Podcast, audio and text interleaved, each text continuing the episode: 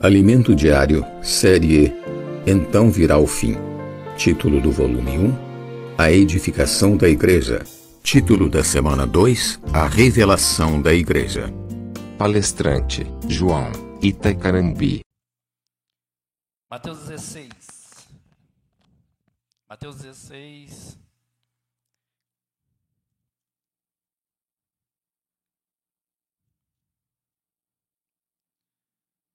A partir do versículo 13.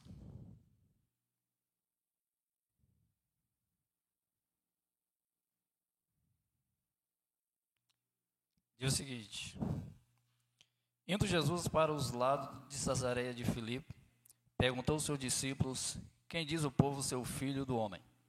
Eles responderam: Um diz João Batista, outros Elias, outros Jeremias ou algum dos profetas. Mas vós, continuou ele, quem dizeis que eu sou? Respondendo Simão Pedro, disse: Tu és o Cristo, o Filho do Deus vivo. Então Jesus lhe afirmou: Bem-aventurado és Simão Bajonas, porque não foi carne e sangue que te revelaram, mas meu Pai que estás no céu. Também eu te digo que tu és Pedro, e sobre esta pedra edificarei minha minha igreja e as portas do inferno não prevalecerão contra dar-te-ei a chave, as chaves do reino dos céus. O que ligares na terra terá sido ligado nos céus. O que desligares na terra terá sido desligado nos céus. Então advertiu aos, aos discípulos de que a ninguém dissesse ser ele o Cristo. Amém. Vamos orar, Senhor Jesus. Somos gratos ao Senhor por mais uma oportunidade de estarmos aqui para desfrutarmos mais uma vez da porção da tua palavra. Cada um de nós reconhecemos as nossas limitações humanas, as nossas dificuldades como homem limitado no tempo e no espaço. Senhor Jesus, tenha misericórdia de nós. Não imputa em cada um de nós os nossos pecados, mas que o Senhor possa nos perdoar nessa noite, perdoar os nossos, os nossos pensamentos, palavras, ações, atos e obras tudo aquilo que muitas vezes fazemos em nós mesmos sem consultar o Senhor, muitas vezes sermos desajuizados, não pedir orientação do teu espírito em nós. Mas nessa noite nós queremos compreender a revelação da tua palavra. Nós queremos entender os mistérios do reino do céu. Queremos entender, Senhor Jesus, o, plano celestial do Senhor para cada um de nós. Nos ajuda, Senhor. Estamos aqui conscientes das nossas misérias, das nossas fraquezas, da nossa pobreza mas reconhecemos que Tu és um Deus forte em força e grande poder. Então nos ajuda nessa, nesta noite, Senhor, compreender a Tua palavra. Me conceda, conceda a cada um dos irmãos um espírito de sabedoria, um espírito de revelação. Ilumina os olhos do nosso coração nesta noite, Senhor. Que o Senhor possa encontrar nesta noite aqui corações contritos, um espírito quebrantado. Que o Senhor possa encontrar corações, Senhor, dispostos a ouvir a Tua palavra, a absorver a Tua palavra a internalizar a tua palavra no coração. Então, seja conosco nesta noite. Tende misericórdia de mim. Seja com a minha pessoa nessa noite. Me usa como um canal para edificação do teu corpo, Senhor. Senhor Jesus, me dá graça a verbalizar aquilo que o Senhor colocaste no meu coração, para que eu possa transmitir à tua igreja. Em nome de Jesus, nós oramos e pedimos ao Senhor. Amém, irmãos? Graças a Deus. Irmãos, é, eu, creio, eu creio que não, só, não é só eu, mas cada um de nós estamos vivendo tempos trabalhosos, tempos de desânimo, fraqueza. Muitas vezes nós somos acometidos de tantas situações adversas que nós reconhecemos que a vida cristã não é uma vida simples. Ser cristão não é para quem quer é para quem foi chamado, é para quem recebeu uma vocação celestial, é para quem recebeu um comissionamento. Ser cristão for, é, nos concedeu uma grande é, revelação do Senhor para nós. E muitas vezes nós, como cristão, nós somos acometidos de situações que nós desanimamos, fraquejamos, vivemos desencorajados, desmotivados. E quando nós recorremos à palavra do Senhor, encontramos força, encontramos alento, encontramos consolo, encontramos é, vida que supre a nossa vida, seja ela espiritual, física, emocional. A palavra do Senhor. E o tema da mensagem do estudo é a revelação da igreja. Será se eu e você, cada um de nós que estamos aqui, já não temos uma boa constituição dessas verdades neotestamentárias, sim ou não? Em relação à, à igreja, é algo que está claro para nós, sim ou não? Mas a palavra diz, de novo lhe falava Jesus, de novo. A palavra de Deus ela é sempre nova para nós, irmãos. Quando nós lemos a palavra de Deus, examinamos a palavra de Deus, nós recebemos algo novo. Mesmo que você se encontre numa condição velha, é a palavra de Deus que renova o velho homem. É a palavra de Deus que restaura as nossas forças. Então, lendo essa porção da palavra, desse estudo dessa semana, nós entendemos que o nosso Senhor é um Deus que, que quer se revelar. E para Deus se revelar, ele precisa é, de um ambiente adequado, de um coração disposto a ouvi-lo, a entendê-lo, a assimilar a palavra de Deus. Né? Então, aqui em Mateus 16, versículo 13, nos diz o seguinte: Indo Jesus para os lados de Cesaré de Filipe. Para os irmãos terem ideia, Cesaré de Filipe ficava no norte da Galileia, cerca de 40 quilômetros de Jerusalém. E Cesaré de Filipe, o seu nome antigo não era Cesaré de Filipe, mas era Parneia. Por que, que tinha esse nome essa cidade? Por causa de um deus chamado Deus Pan. Ali tinha um paganismo. Era uma cidade é, com a influência de Baal, Baal Balinhas, vários deuses que eles cultuavam em Parneia, essa cidade. Só que essa cidade ela foi reconstruída pelo Filipe. Filipe, ele era filho do Herodes o Grande, e ele reconstruiu essa cidade e colocou o nome Cesareia de Filipe em homenagem tanto à pessoa dele como Tibério César. Por isso que ela chama Cesareia de Filipe. E a palavra de Deus diz que Jesus pega os seus discípulos, sai daquela região, Jerusalém, onde tinha uma, uma, era uma região religiosa, uma, uma, um, um ambiente contaminado tanto pela religiosidade como pelo sistema político. E vai para essas regiões da banda de Cesareia de Filipe, perto, que ela ficava perto do Monte Hermon. E o Senhor vai indagar os discípulos com uma pergunta muito pertinente. O que, que o Senhor pergunta para os discípulos, irmãos? Indo Jesus para as bandas de Cesareia de Filipe, perguntou aos seus discípulos: Quem diz o povo seu filho do homem?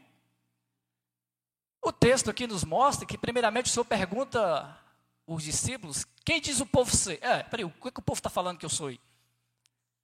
Mas eu me pergunto, estava lendo esse texto e perguntando, por que, que o senhor não perguntou logo por discípulo? O que, que vocês acham que eu sou? Qual a revelação que vocês têm de mim? Aí o povo naquela época, eles tinham uma, tinham uma muito misticismo em relação à volta de um profeta. Por exemplo, Herodes, ele acreditava que João Batista, que Jesus era João Batista, a reencarnação de João Batista. Não era isso? E o povo naquela época tem uma, tinha umas profecias que apontava para um profeta. Eu gostaria de apresentar para os irmãos aqui Deuteronômio 18. Olha o que diz, vamos ler lá. Para os irmãos ficar familiarizados com o que eu estou falando. capítulo 18, versículo do 15 ao 18.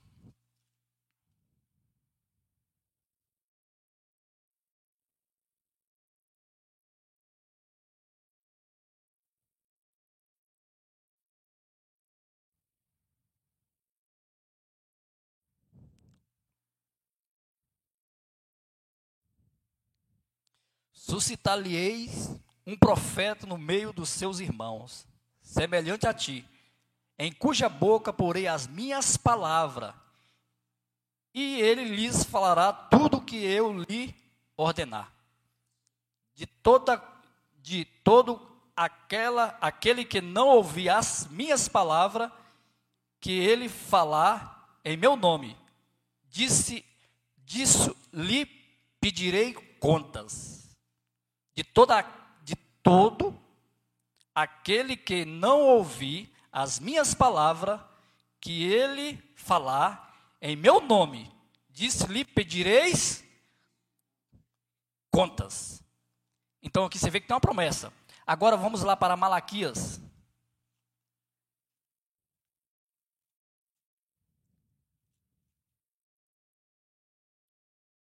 Versículo 4.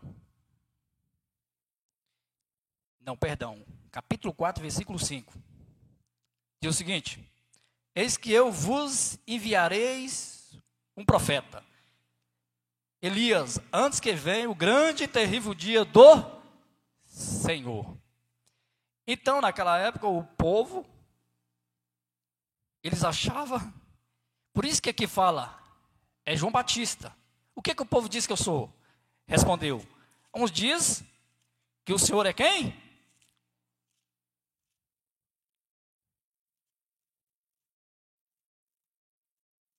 Volta lá, irmãos.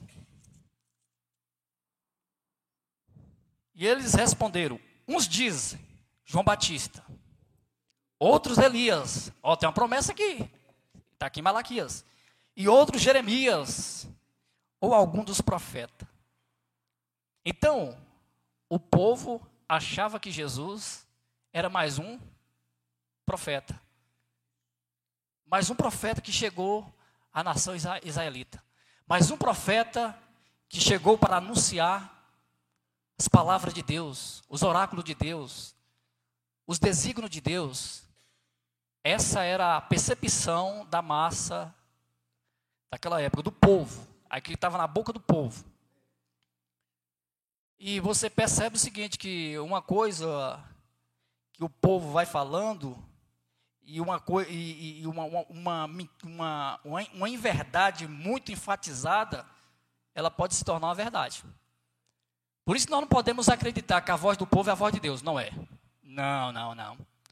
Aqui, ó. O que, é que diz o povo? O povo diz isso.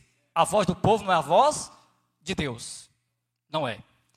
Aí a, palavra do Senhor vai e diz: peraí, é o povo, o povo não anda comigo, o povo não me conhece, o povo não tem intimidade comigo, o povo não tem. Mas eu já estou com vocês, já tem mais ou menos, chegando três anos. E vós? Agora vamos deixar o povo de lado, e agora é hora de, de saber como que está o coração de vocês, o que, que vocês receberam, o que, que vocês. E vós, o que, que diz que eu sou? Irmãos, e aqui está uma, uma resposta tremenda. A resposta que Pedro deu. O que, que Pedro diz, irmãos? Respondeu, respondendo Simão Pedro, disse: Tu és o Cristo, vírgula, o Filho do Deus vivo. Tu és o Cristo, o Filho do Deus vivo. Tu és o Cristo. Oh, o povo disse que é um bom, um bom profeta. O povo, o povo, naquela época, olhava para Jesus e via ele como um bom homem, como um profeta, como um mensageiro de Deus. Mas Pedro, respondendo por todos os demais discípulos, foi. Ele diz: Tu és o Cristo, filho do Deus vivo. Aí o Senhor, aí o Senhor fala o seguinte: quando Pedro fala isso, vem Jesus e diz: é... Então, Jesus lhe afirmou, uma afirmativa, bem-aventurado, ou seja, feliz, é Simão Bajonas. Bar, no, no original, é filho de Jonas, porque não foi carne e sangue que te revelaram, mas meu Pai que estás no céu. Aleluia. Oh, irmão. Irmãos, se Deus não te revelar o filho, você não vai ter a revelação do filho. Foi o pai que revelou a Pedro quem era o filho. A revelação ela veio do céu. Não foi nem carne nem sangue. Mas foi meu pai que te revelou, Pedro. Essa revelação, Pedro, não, não vem de, de, de algo particular, sua, pessoal, não. Não é porque você é meu discípulo e anda comigo já há quase três anos e meio, três anos, que você recebeu essa revelação, não. Foi meu pai que te revelou. Por isso você é bem aventurado. Por isso você é feliz. Feliz. Aí ele continua dizendo, irmãos. É,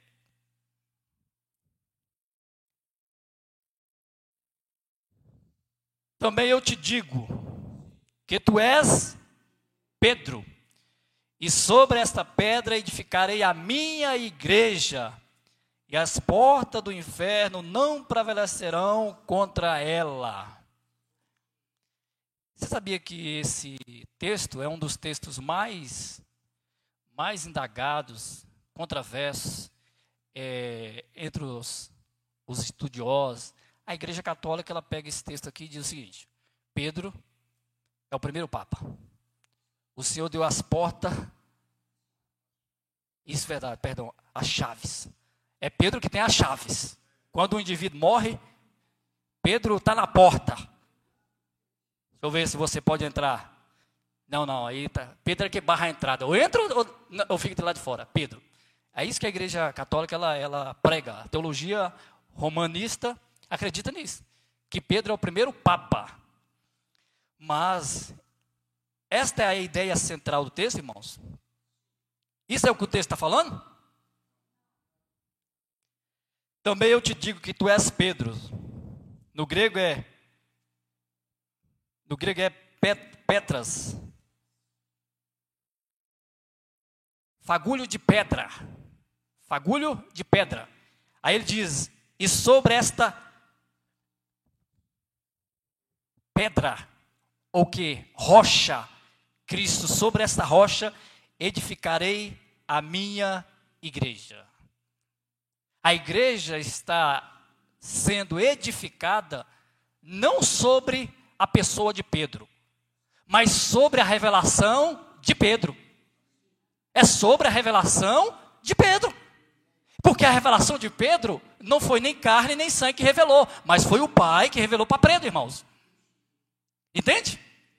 Então, sobre a tua revelação, eu edificarei minha igreja sobre mim mesmo. Eu sou essa grande rocha. Então, a igreja está sendo edificada, é edificada sobre Cristo Jesus. Quem edifica a igreja? Cristo. Barro não pode edificar a igreja. Carne e sangue não edifica a igreja. Nós não temos condições de edificar uns aos outros, irmão. Não temos condições.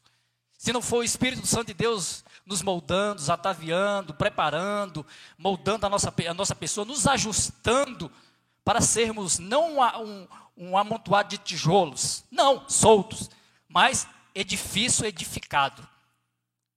Os irmãos entendem que a igreja ela precisa de uma edificação, e para haver uma edificação, não é só amontoado de tijolos, não, mas precisa de quê? Para uma construção, vamos fazer uma aplicação aqui para construir, construir essa auditória aqui? Precisou de quê, irmãos? Tijolos, areia, cimento, não é isso? Terra, areia, então, mas está um, um, tijolo sobre tijolos, não é isso? Aqui não está um amontoado de, de, de materiais, não. Mas tem um, um sobre o outro, edificado. Eu edificarei a minha igreja. Senhor Jesus.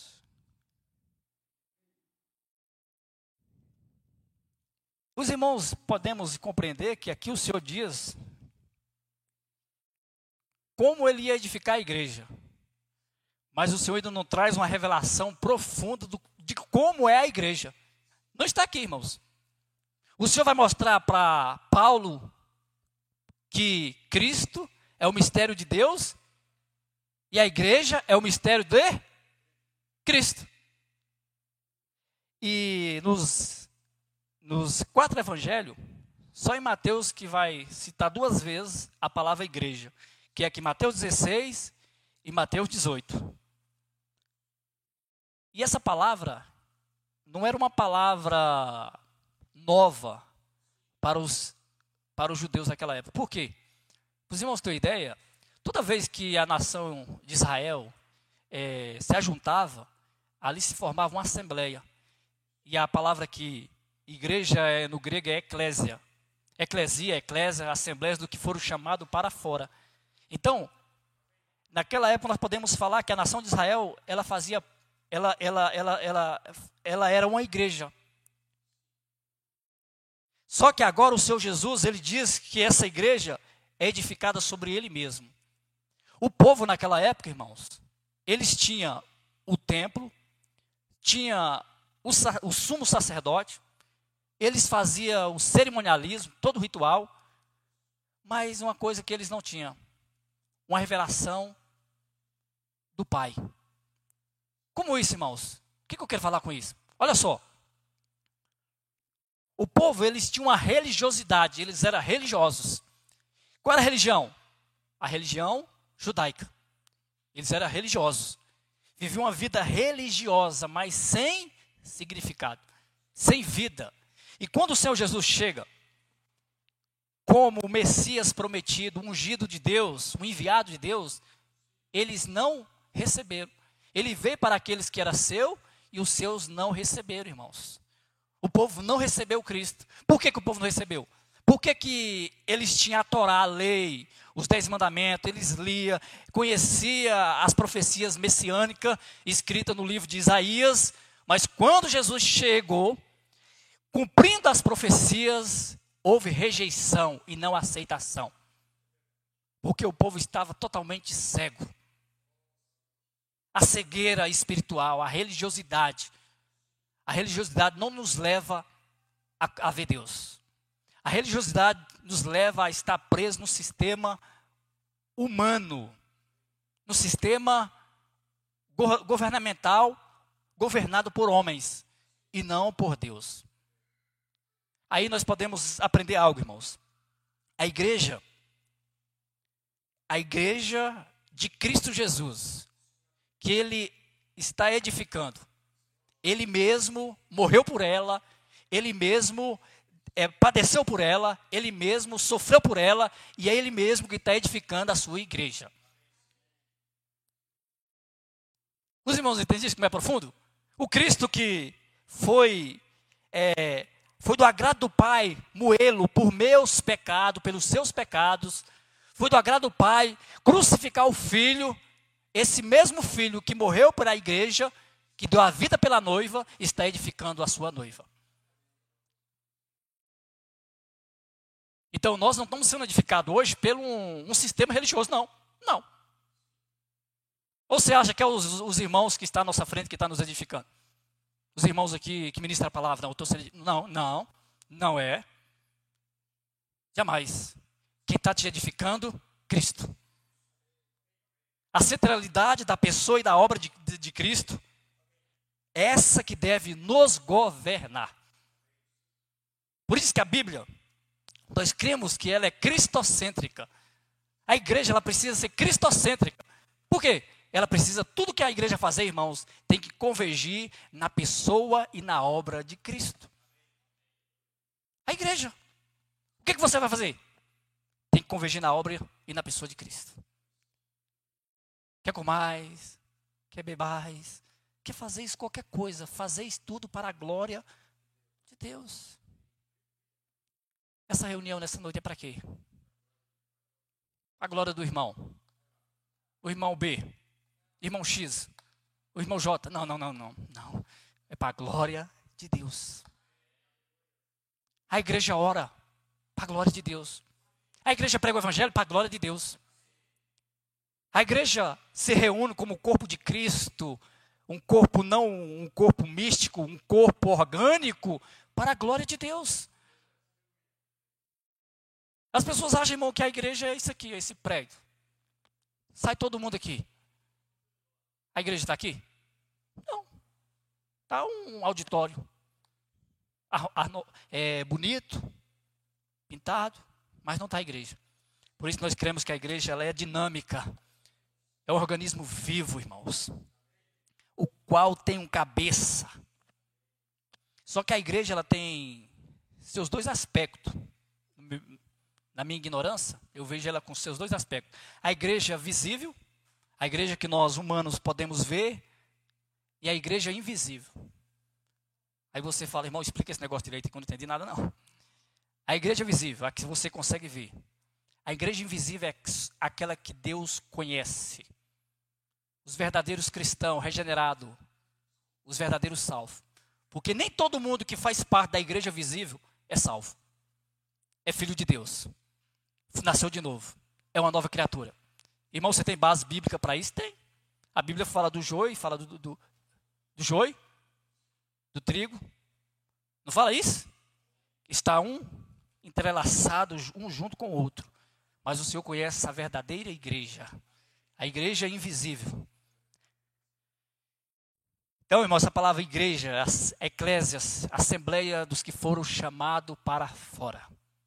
Fora do sistema político, fora do sistema religioso, fora do sistema governamental por homens. Essa é a igreja de Cristo Jesus.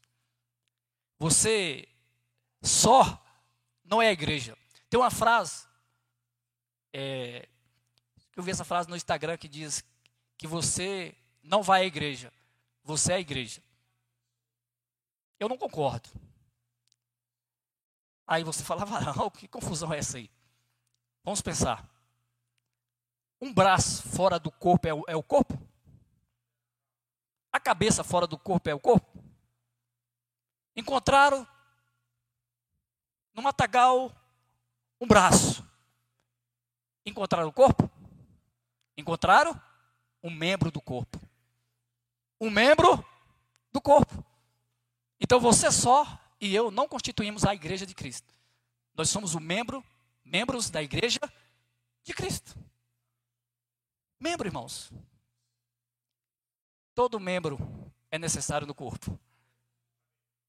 Aquele exemplo que o Xavier fala do ursinho de baixo é menorzinho, mas te dá equilíbrio, para você não cair nem para sustentabilidade, para você se sustentar.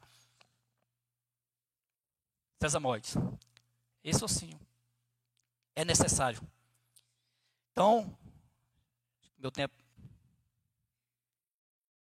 Versículo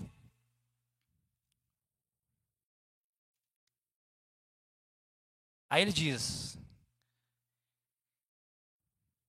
É, as, e as portas do inferno não prevalecerão contra ela.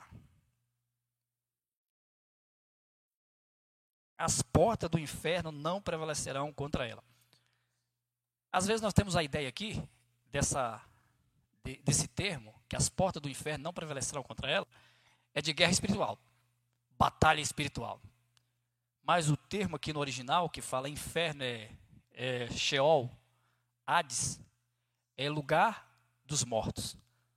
O Senhor estava falando o seguinte: que a morte não vai prevalecer, prevalecer sobre os crentes, sobre a igreja.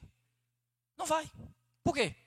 Você que é salvo, genuinamente, verdadeiramente, aquele grande dia que Jesus voltar, se você dormir no Senhor, a morte vai te deter? Você não vai receber um corpo glorioso, imortal, incorruptível? Sim ou não? Então, a morte, as portas do inferno não vai prevalecer contra a igreja do Senhor. Não vai, irmãos. Porque Cristo venceu a morte. Ele venceu. Aí ele fala aqui, ó, do 19: Dar-te-ei as chaves do reino dos céus. Agora aqui é Pedrão é o chaveiro. Chaves. Só que, por um lado, nós podemos entender que essa chave, a chave na, o termo chave na Bíblia é poder. Quem tem a chave tem o poder de abrir e fechar, de fechar e abrir. E a primeira chave que Pedro usou, irmãos, aí você fala, irmão, mas Pedro, o Senhor disse que dá, eu dar-te-ei já chaves. Sim, o Senhor deu a chave a Pedro, a igreja, o seu corpo. Olha o que diz. É, em Atos capítulo 2, pela primeira vez Pedro usou essa chave. Pregando o evangelho para quem? Para os judeus. Aquela pregação cristocêntrica que Pedro fez, falando do livro do profeta Joel, capítulo 2. Ele prega, e, ele se, e aquele dia, quantas pessoas se converteram? Quase 3 mil pessoas. A segunda chave que Pedro vai usar está em Atos 10. Quando ele recebe uma, uma revelação, que o Senhor mostra para ele um lençol com toda espécie de animal, de animais, aí Pedro fala: Senhor, em hipótese alguma, de maneira nenhuma eu posso comer esses animais. O Senhor falou, Pedro, levanta, mata e coma. Falei, não, não, Senhor, jamais. Eu sou um judeu ortodoxo. Eu vou tocar em coisas imundas, impuras, jamais. Mas só que Pedro relutou contra aquela revelação e ele foi obediente. Não é isso? Ele obedeceu e foi na casa de quem? Cornélio. Vai. Chega lá porque meu servo está orando. Cornélio, um gentil. Pedro chega lá, prega o evangelho, e aquele, aquele, toda a casa daquele homem gentil foi salva. Então, irmãos, nós precisamos pregar o evangelho. A igreja ela precisa pregar o evangelho. Por quê? A ordenança do Senhor é que devemos pregar. Pregar a palavra do Senhor. Aí, é, ele diz o seguinte, ó. O que ligares na terra terá sido ligado no céu. O que desligares da terra terá sido desligado do céu. Isso aqui é meio complicado, né? Ligar, desligar, liga, desliga. Podemos aplicar que ligar desligar, que é você desligar pela pregação do Evangelho as pessoas da sua vida miserável de pecado. Quando você prega o Evangelho, o indivíduo ele tem uma revelação, não da igreja, não, mas de Cristo, porque a pessoa só vai ver a igreja se ela primeiramente vê Cristo, irmãos. Você não pode ficar a querer apresentar para as pessoas a igreja.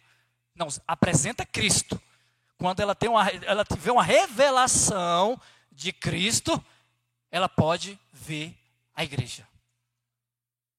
Então, quando você prega, você está desligando a pessoa da onde? Está raigada, alicerçada, fundamentada, presa nos seus pecados. Você está desligando ela. Está desligando. Aqueles que não foram desligados da sua vida de pecado, o que, que vai prevalecer sobre eles? As portas do inferno, as portas da morte, irmão. Essa pessoa vai morrer, vai morrer, é, vai morrer tanto fisicamente como espiritualmente, eternamente. Olha a incumbência que o Senhor nos deu de pregar o Evangelho, desligar as pessoas da sua vida miserável e ligar elas a Cristo Jesus. Quem faz isso, irmãos, é o Evangelho. Por isso que Paulo ele diz, Romanos 1,16: Não me envergonho do Evangelho, porque é o poder de Deus para a salvação de todo aquele que crê. É o Evangelho que é o poder de Deus. Só o Evangelho tem a capacidade de tirar o homem da sua condição lástima. Só o Evangelho. E não pensa que é um poder de persuasão, oratória, de retórica, falar bonito. Não, não é isso. Isso pode impressionar as pessoas. Mas jamais vai convencê-las, levar elas a se arrepender. Agora o Evangelho tem essa capacidade. Por isso que nós precisamos ter uma revelação de Cristo Jesus. Olha só, irmãos. Segundo, quando o apóstolo Paulo ele assolava a igreja de Cristo Jesus. Ele perseguia aqueles que eram do caminho. Mas quando Paulo teve um encontro com Cristo no caminho de Damasco, Atos 9, o que, que aconteceu na vida do apóstolo Paulo? O que, que aconteceu na vida daquele homem? Meu Deus do céu. Irmãos, que conversão radical.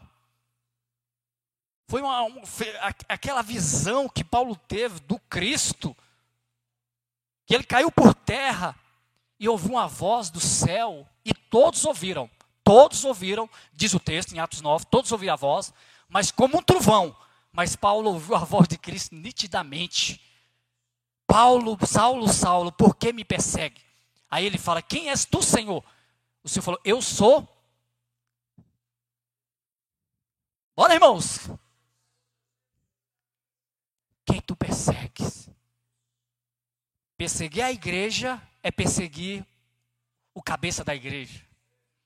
Perseguir a igreja é perseguir o Senhor da igreja. Perseguir a igreja é perseguir aquele que morreu pela igreja. E ele, caído pelo chão, o apóstolo Paulo, fica cego. É levado por mãos alheias a Damasco. E fica ali três dias jejuando, orando. Aí o Senhor traz uma revelação. Um discípulo chamado Ananias vai à rua que chama à direita, coloca as mãos sobre o, o meu servo Paulo, porque está orando. E ele vai, é ele é obediente, faz. E Paulo, agora não é mais um perseguidor.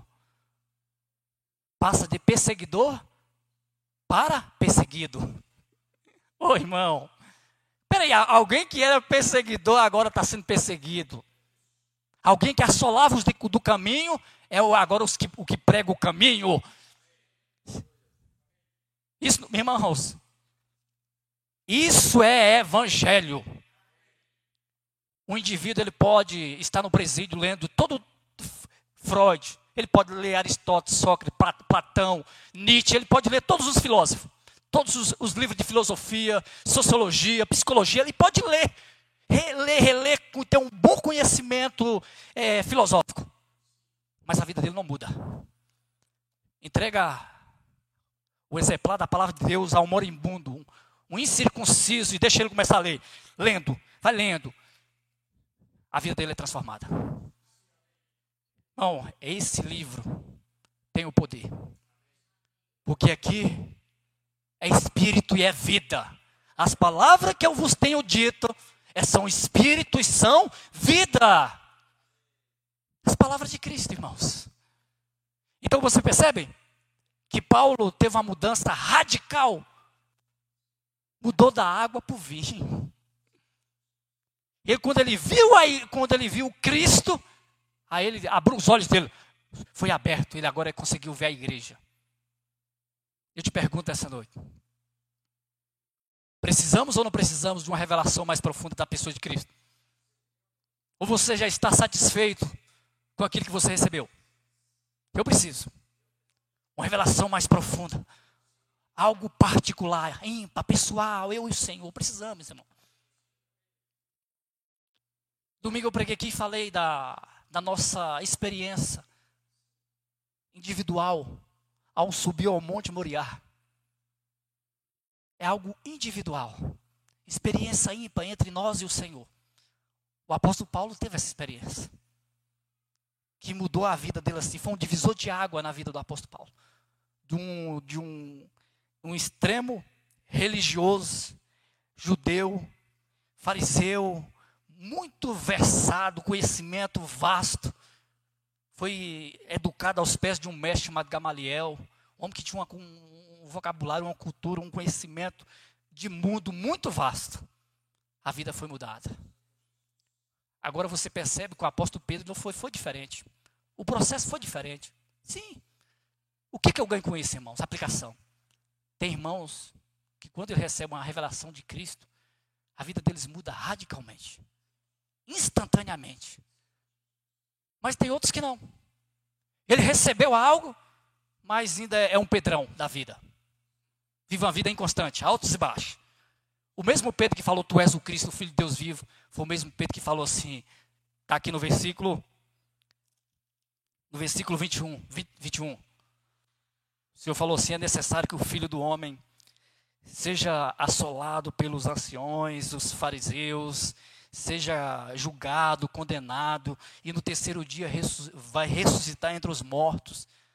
Aí Pedro empresta a boca para o diabo e fala: Senhor, de maneira nenhuma, isso vai acontecer contigo. Tenha dó de ti mesmo. Autopiedade, ó. Não, coitadinho.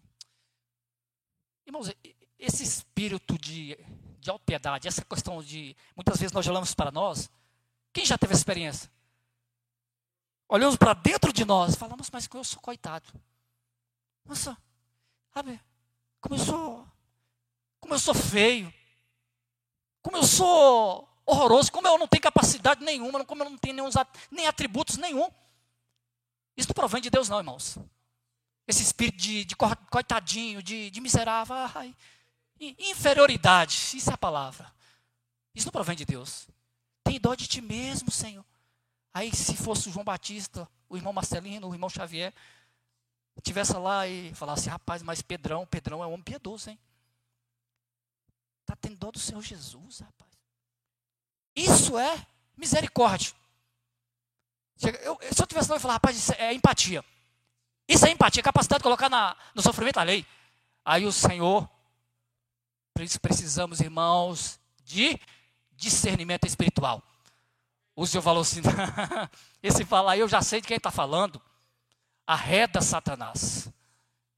Nem todo falazinho bonitinho, irmão, provém do Senhor, viu? Nem tudo aquilo que mexe com as suas emoções, as suas estruturas emocionais. Cuidado. Não é o Senhor, não. Nem sempre é o Senhor. Hoje eu vejo na, na, nas mídias sociais, com o advento da internet, tem muitos pregadores. O camarada enche um auditório aí de 10 mil pessoas, 20 mil pessoas, e ele prega.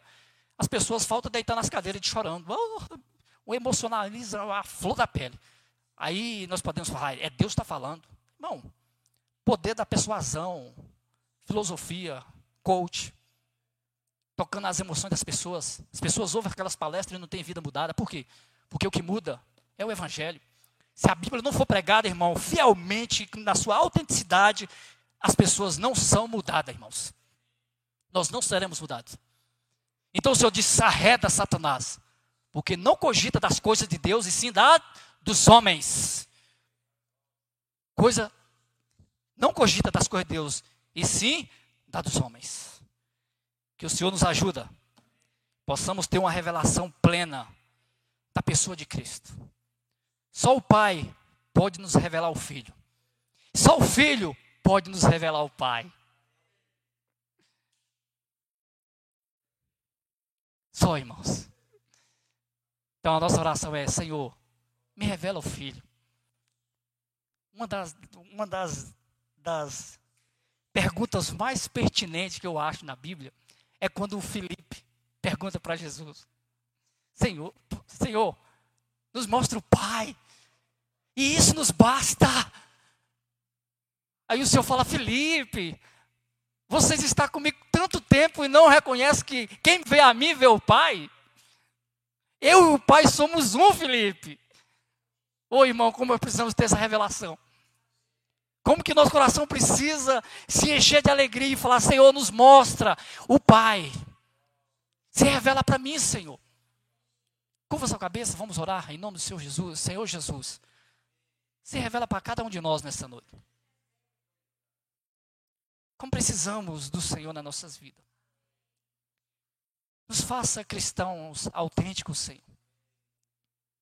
Nos ajuda nas nossas dificuldades, Senhor entender a tua palavra que é tão simples, é tão profunda, é tão autêntica, é tão genuína, Senhor. Ajuda cada um de nós, nas nossas limitações, a nos apegar com mais firmeza a essas verdades ouvidas, essas verdades lidas, aprendidas, para que delas jamais venhamos nos desviar. Ó oh, Senhor Jesus, nos ajuda, Senhor desprender de tudo aquilo que tem nos amarrado neste mundo e termos uma mente governante pelo céu. Porque o Senhor busca um descanso, Senhor. Tu és um Deus que não se cansa e não fadiga, mas um Deus que busca descanso. E o Senhor está tá procurando corações contritos, espírito quebrantado, espírito arrependido, Senhor. Que nesta noite o Senhor possa encontrar aqui, no meio da tua igreja, homens e mulheres com coração quebrantado, um espírito contrito, um coração compungido, o Senhor não despreza. Tem misericórdia de nós. Que nós, como igreja, possamos ser o descanso do Senhor. Ajuda teu povo. Ajuda a tua igreja a viver uma vida que, que glorifique e exalta o teu santo nome. Jesus é nosso Senhor.